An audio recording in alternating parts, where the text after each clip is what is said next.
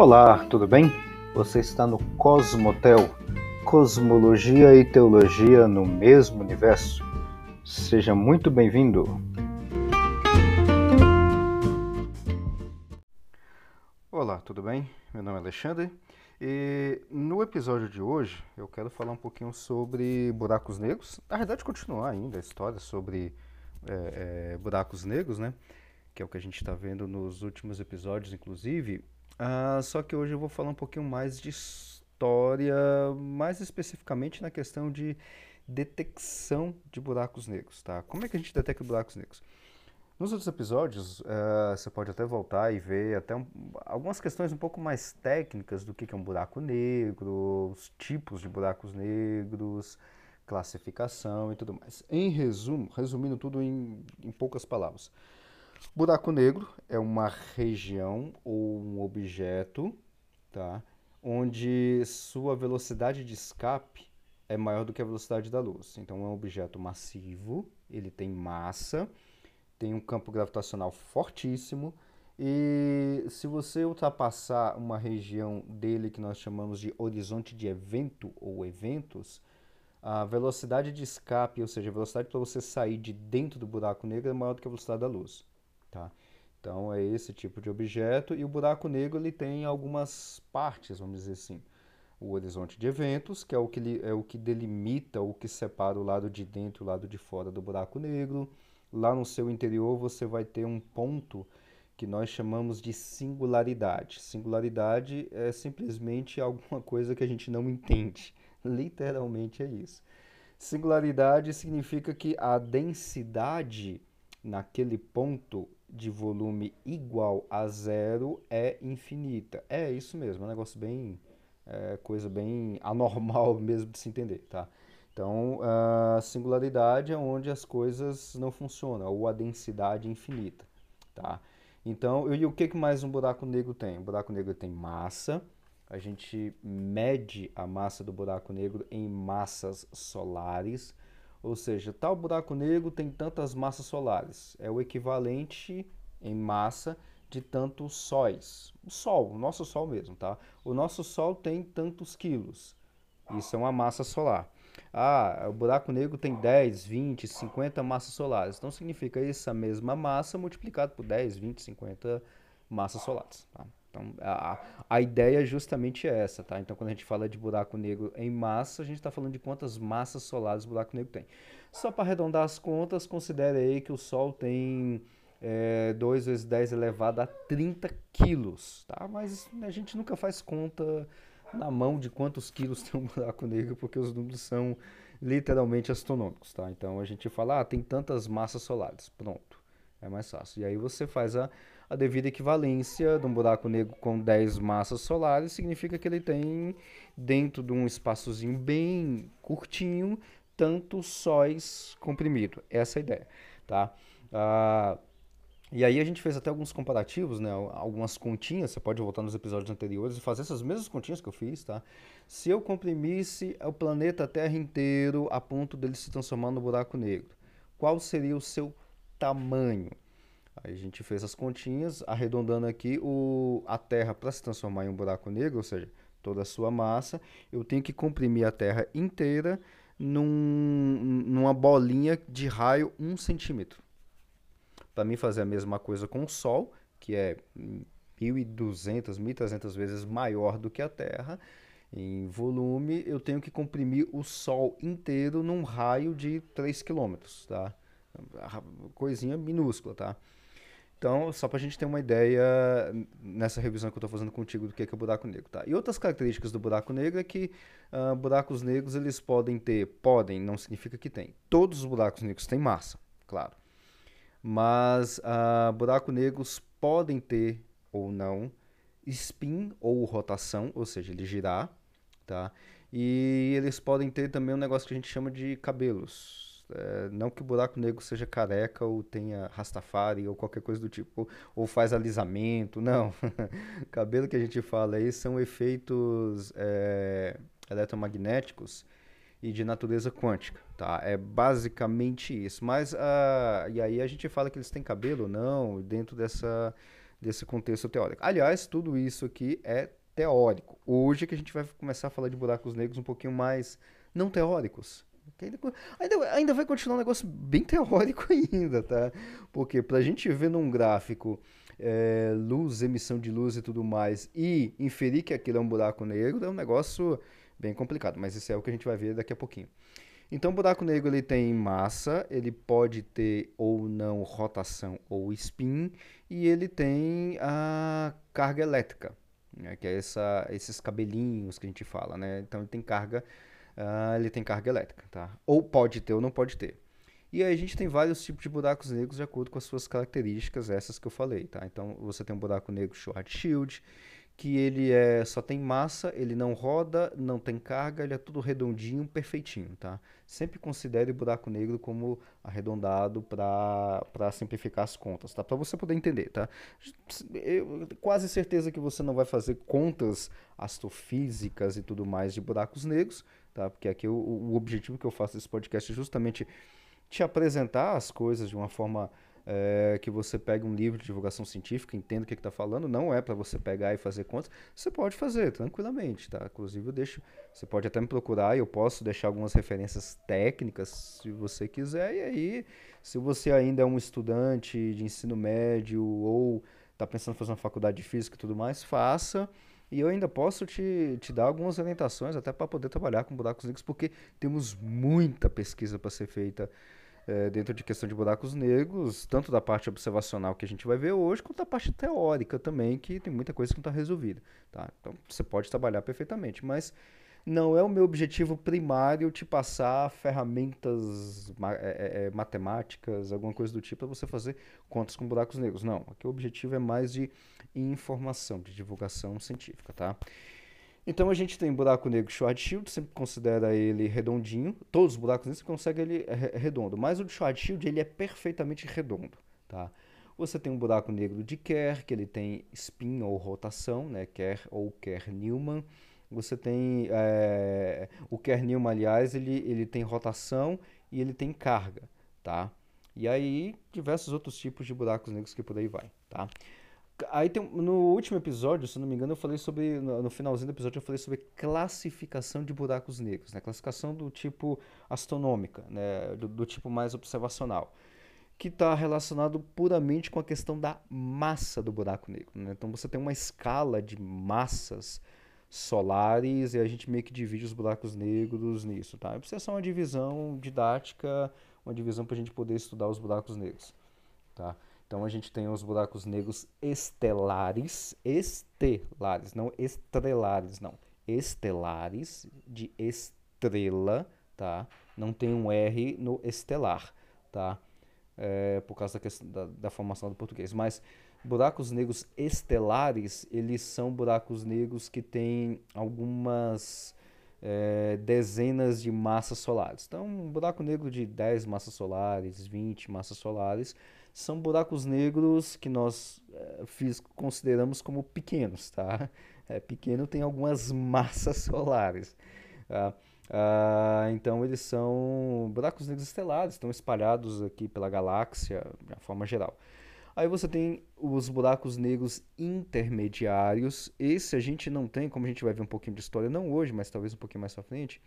A gente tem duas, não, eh, me, puxando de memória, tem duas detecções suspeitas de buracos negros de massa intermediária. São buracos negros um pouquinho maiores, da ordem de algumas centenas de massas solares, 160, 150 massas solares. É mais ou menos essa ordem de grandeza tá, que a gente utiliza. E aí, ah, o próximo passo, ó, a próxima classificação seria os buracos negros é, supermassivos. Aí vai da ordem de milhares a milhões de massas solares. Por exemplo, o buraco negro. Aliás, todas as galáxias que nós conhecemos, todas as galáxias, têm um buraco negro supermassivo no centro delas, tá? Até, até onde eu saiba, não encontramos nenhuma galáxia que não tenha buraco negro. Tá? Eu, pelo menos, nunca ouvi falar. Então, eu acredito que não tenha.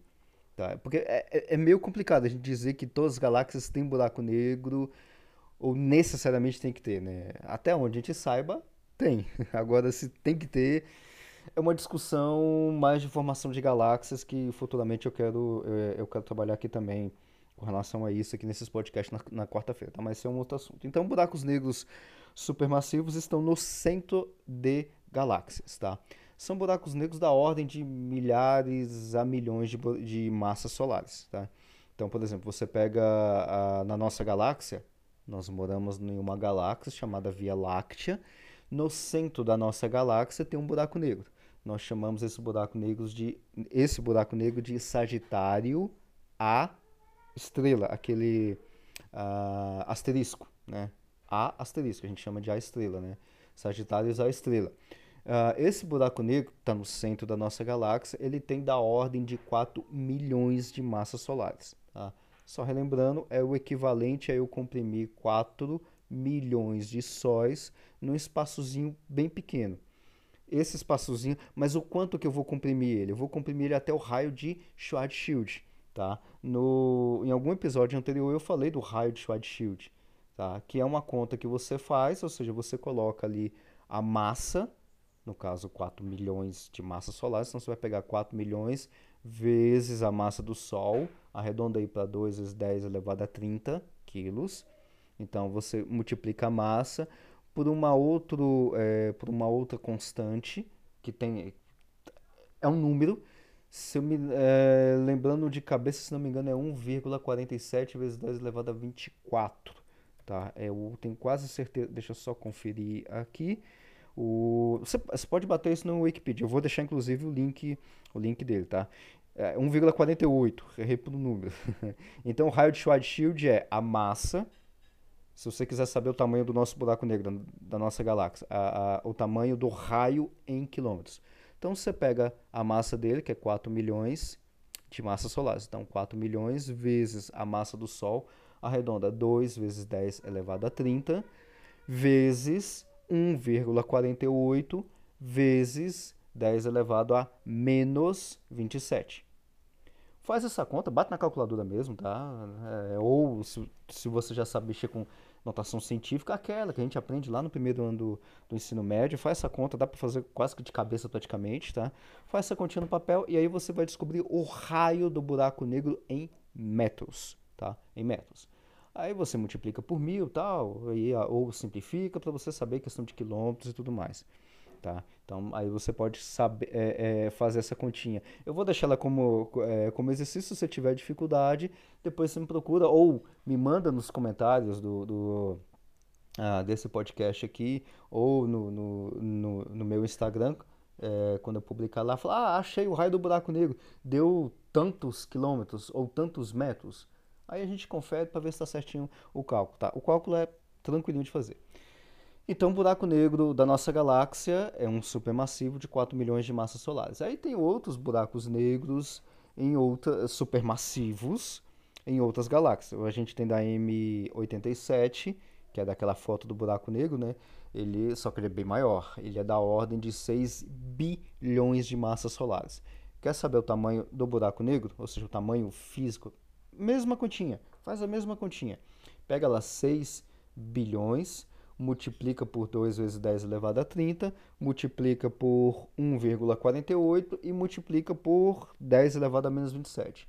Quando você fizer essa conta, você vai achar um número gigantesco em metros. E aí você simplifica lá para você achar em quilômetros e tudo mais. Tá? Fica aí um exemplo de um outro exercício de buraco negro uh, da M87. Tá? Depois eu posso até fazer uma história, alguma coisa lá no meu Instagram, que tá, os contatos estão tá aqui no, no, no, post aqui. Aí a gente pode brincar um pouquinho com esses, é, com esses exercícios e tudo mais, só para a gente ter ideia de tamanho é, de buraco negro, tamanho das coisas, tá? E além do buraco negro supermassivo, que está no centro de galáxias, a gente tem o buraco negro ultramassivo. Né? A, a história de ultramassivo e tudo mais, a, a escala já muda um pouquinho. Tem uns que já considera bilhões de massas solares como ultramassivo, então tá mais ou menos nessa ideia, por exemplo, a M87 já não seria um supermassivo, já seria um ultramassivo, porque ele está na escala de bilhões. Então tem uma certa discussão com relação a isso, mas só para a gente ter, meio que ter uma ideia do que é um buraco negro muito grande, tá? Sempre a gente olha um buraco negro em questão de massa, nunca de tamanho, tá? apesar do buraco negro ser grande e tudo mais em tamanho, o que manda nele é a massa, tá? A massa. Por que a massa? Porque é a massa que vai fazer o efeito da força gravitacional, da gravidade, tá? E até onde eu lembro, o buraco negro mais massivo que existe, aliás, que já detectaram, né, ele está da ordem de 30, 33 bilhões de massas solares. Assim, um negócio inimaginável, tá? É, é, até eu que, tá, que, que, mexo com isso, mexo com, com não diretamente, né? Mas é mais é, a, a, minha área é mais teórica de cosmologia teórica e nem com buracos negros eu trabalho. Trabalho com o universo, com cosmologia. Uh, eu fico assustado com esses números. Buraco negro de 6 bilhões de massas solares, 12 bilhões de massas solares, 30 bilhões de massas solares. É números é, é gigantescos. Teve um buraco negro, é, agora eu não lembro quantas massas solares que ele tinha. Se não me engano, acho que era de 12, massas 12 bilhões de massas solares. Aí eu fiz essa continha do raio de Schwarzschild.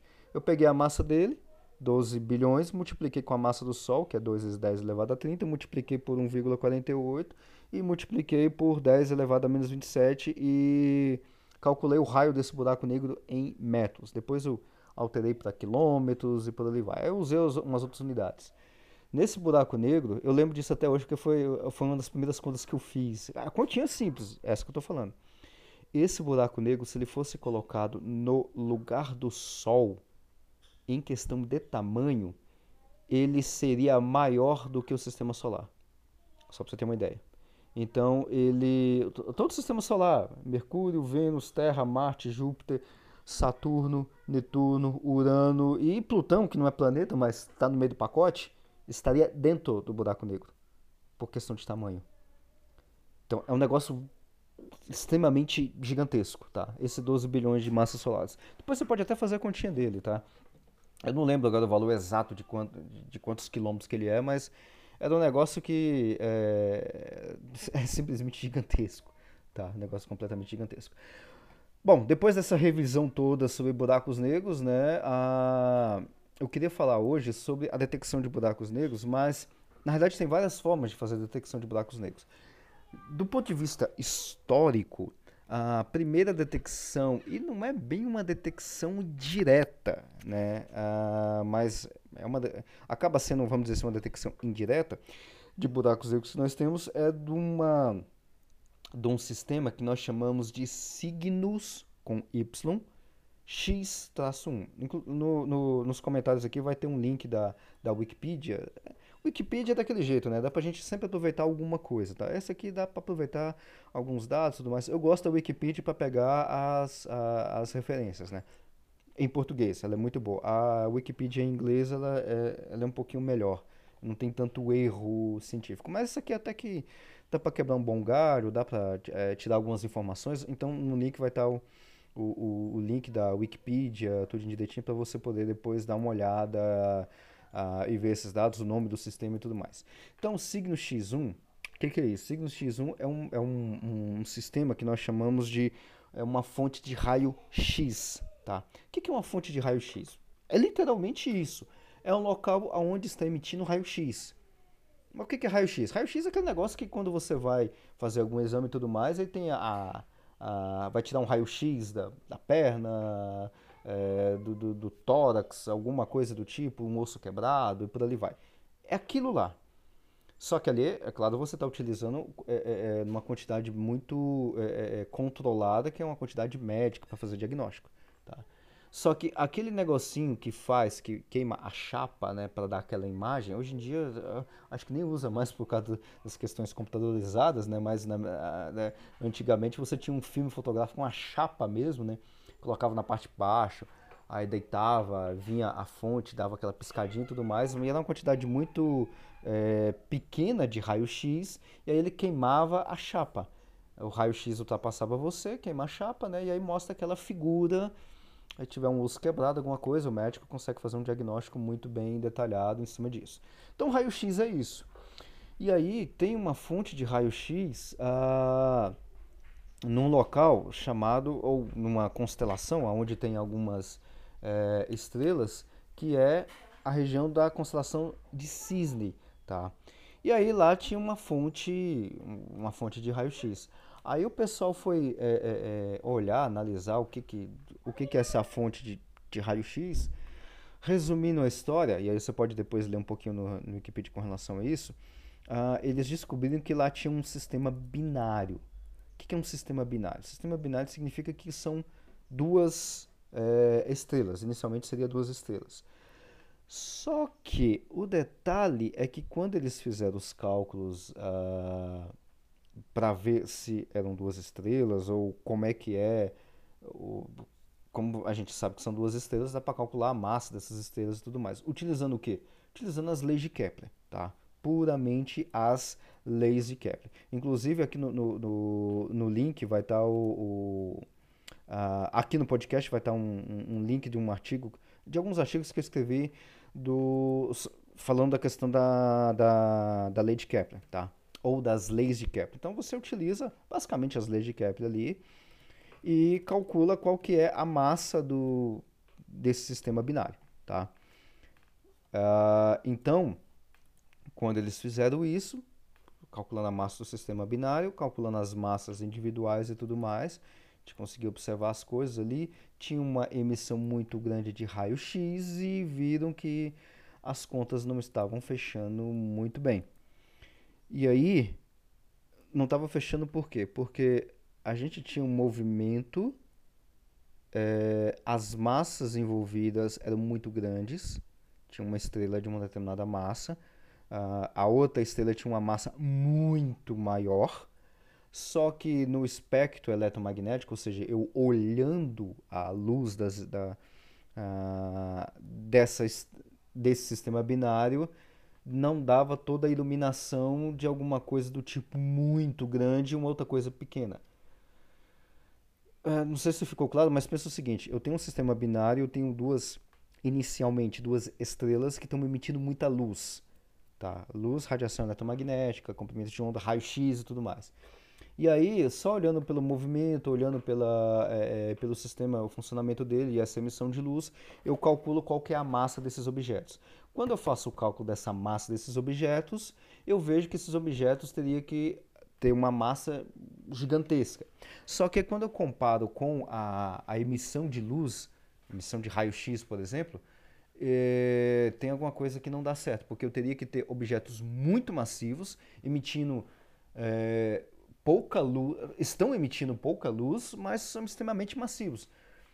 Pera, tem uma diferença gigantesca, né? Como assim tem uma emissão muito grande de raio-x e o negócio é grande só que são estrelas. Como assim estrelas? Tá? Eu estou resumindo aqui muita história, tá?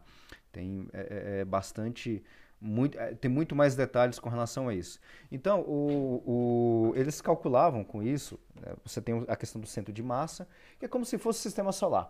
Pensa aí, é, pensa no movimento Terra. Digamos aqui que no sistema solar só existe o planeta Terra e, e o Sol. O Sol é muito grande.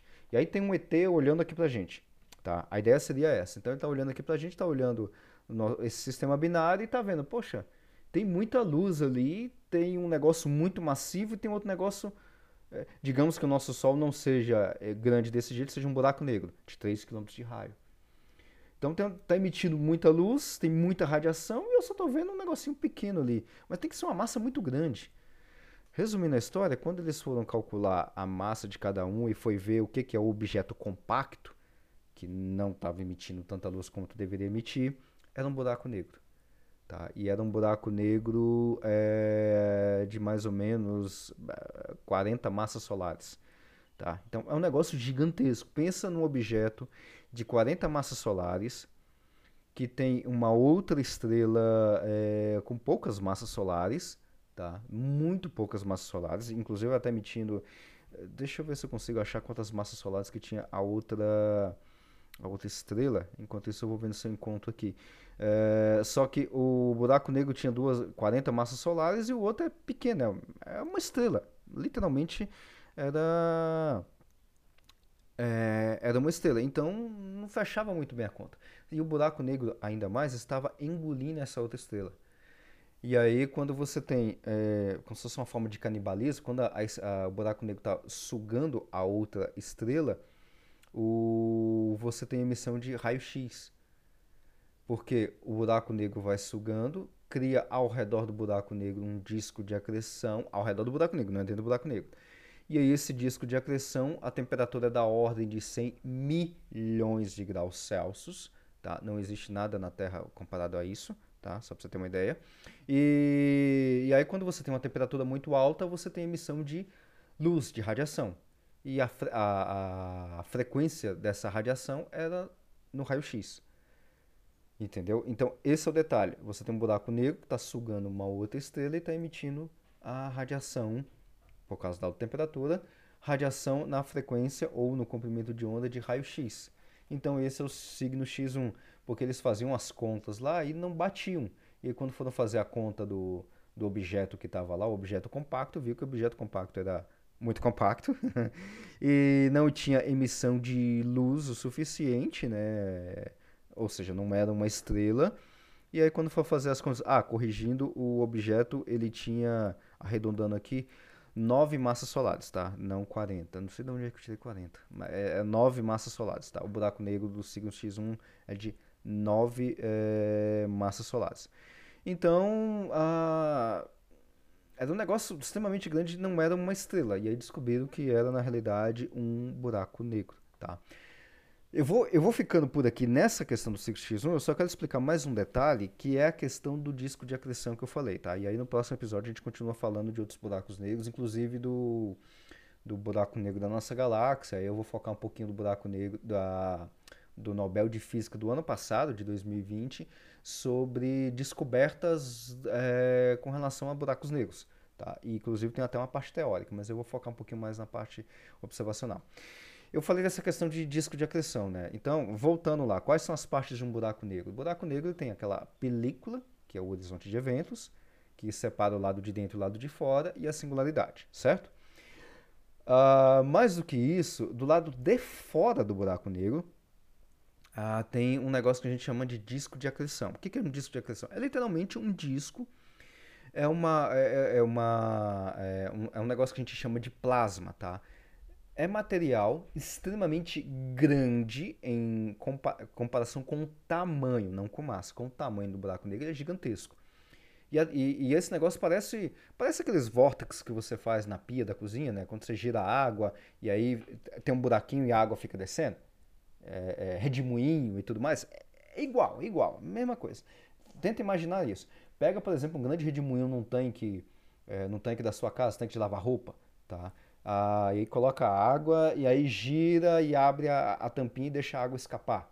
É, aí você vai ver que a, a, a superfície do disco de acreção, que é da água, é muito maior do que o buraquinho por onde a água está descendo. E aí você não consegue ver muito bem o buraco. Você vê que você vê o redemoinho, a água girando e a água descendo. É literalmente isso que acontece no buraco negro, tá? Só que a gente está falando de coisas gigantescas, da ordem é, é, é, muito maior do que o sistema solar em tamanho, tá? Muito maior do que o sistema solar. Fora que a gente tem a massa é, do objeto compacto, né, o buraco negro gigantesca. Então, esse disco de acreção está caindo dentro do buraco negro. O buraco negro está puxando essa massa, só que a massa, a massa do disco de acreção comparado com a massa do buraco negro, a massa é muito pequena, tá? Então não vai fazer muita diferença para a massa do buraco negro, tá? Só que a gente observa, a gente observa o disco de acreção e a temperatura é alta, da, da escala de 100 milhões de graus Celsius. E mais do que isso, quando esse, essa, essa matéria está girando ao redor, está do lado de fora do buraco negro, né, a, gente, a, a gente tem lá por causa das leis da mecânica newtoniana, conservação de momento, conservação de energia e tudo mais, tá?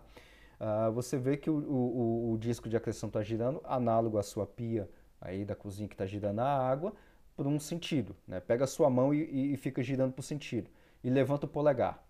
O seu polegar vai estar na perpendicular dessa aguinha, da água que está girando e descendo. Então você tem como se fosse a direção para baixo, que é onde a água está entrando para o cano, e você tem a direção para cima, que é onde você está fazendo o movimento, que eu estou fazendo com a mão aqui, mas você pode fazer aí. Que eu estou fazendo o movimento com a mão, no mesmo sentido, os quatro dedos girando no mesmo giro da água e o polegar para cima. Veja que eu tenho um polegar para cima e tem a direção para baixo. E isso, dentro da física lá, ah, é, que, é, que é questão de movimento perpendicular, conservação de momento e tudo mais, que a gente aprende lá na, lá na escola. Para essas coisas estarem muito bem é, certinhas, a gente tem que ter emissão, no caso de disco de acreção, a gente tem que ter emissão de radiação nessa perpendicular, na direção que vai do dedão e para baixo também. Não, no caso, não para o buraco negro, mas para baixo do buraco negro. Porque o disco de acreção, ele é um disco mesmo. Então você tem um lado de cima e um lado de baixo, vamos dizer assim. Então a mesma coisa que você tem de raios subindo para cima, você tem raios descendo para baixo em relação ao disco de acreção, tá? Veja, é, pega uma folha de papel, acho que seria mais fácil você entender assim. A folha de papel faz um furinho, o furinho é o buraco negro, a folha de papel é o disco de acreção. Aí você tem o lado de cima da folha de papel e o lado de baixo da folha de papel. Agora gira esse papel em torno desse buraquinho e aí você vai ter o giro do, do, do disco de acreção. Tá? E aí, por causa disso, efeitos eletromagnéticos e tudo mais, campo eletromagnético, você tem um jato de radiação para cima e para baixo também. Esses jatos é o que descobriram aqui é, que tinha a frequência no raio-x do signo X1. Só que a gente tem raios de todas as frequências e tudo mais. A gente vai falar isso em outros episódios. A gente tem raio X, a gente tem raios gama, tem raios que a gente chama de raios relativísticos e outras coisinhas mais. A gente vai falando isso ao longo, é, ao longo dos próximos episódios. Tá certo? Então, isso é só para você ter uma ideia. No próximo episódio, a gente continua falando um pouquinho mais sobre buracos negros. Ah, e não esqueça do, do, dos dois exercícios que eu deixei, tá? Calcule o tamanho, tamanho, tá? Do buraco negro da nossa galáxia, Sagitários a estrela, que tem massa de 4 milhões de massas solares, e calcule o tamanho em raio do buraco negro da galáxia M87, que tem 6 bilhões de massas solares, tá?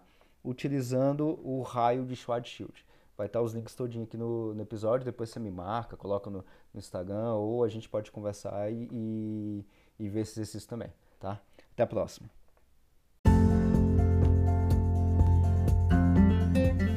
Muito obrigado por acompanhar até aqui e te aguardo no próximo episódio. Até a próxima!